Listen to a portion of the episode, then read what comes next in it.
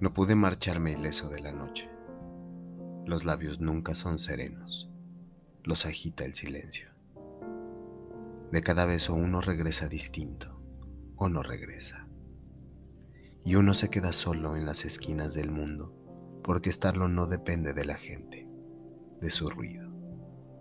Depende del silencio que somos. ¿Quieres que mienta?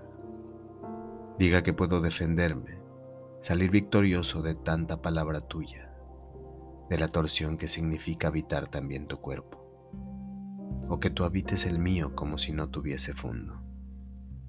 Claro que me apena la falta de cintura, entre otras cosas que no quiero que veas. Curiosa me observas como si toda la lluvia se contuviese para caer allí sobre nosotros. Dices, tranquilo amor, no pasa nada. Y pasa la ternura de tu verbo. Pasa que me recitas al oído sobre tu cama, sobre la nueva sábana de hilos recién comprada. Chocamos un segundo nuestros dientes para cumplir el requisito de equivocarnos sin agotar nunca todas nuestras destrezas. La próxima palabra es el siguiente baile.